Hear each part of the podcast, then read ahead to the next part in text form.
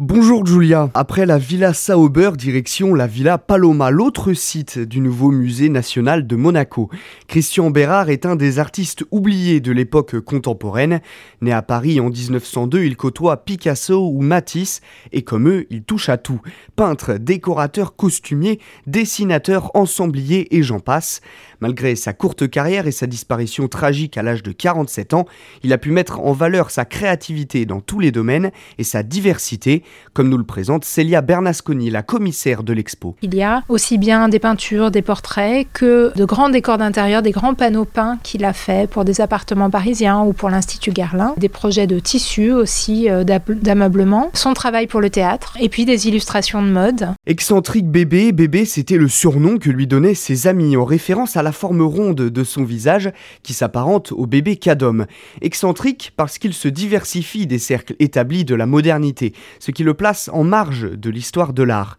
Excentrique car il est transdisciplinaire et participe à des projets collaboratifs. Ainsi, il travaille l'esthétique révolutionnaire développée par Serge Diaghilev et les ballets russes de Monte Carlo.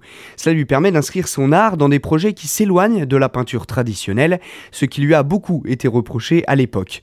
Mais excentrique aussi par son attrait de l'art d'intérieur. Ces peintures reflètent beaucoup l'intériorité des modèles et puis en même temps, cette intériorité, on la retrouve dans une certaine obsession de sa part à représenter ses propres intérieurs, donc son appartement, tout particulièrement sa chambre, et parmi les nombreux portraits photographiques que l'on conserve de lui, une grande partie le présente dans son lit. C'est toute cette diversité dans l'œuvre de Christian Bérard qui est exposée à la Villa Paloma, 500 mètres carrés sur trois étages, 250 œuvres présentées avec l'aide de collectionneurs.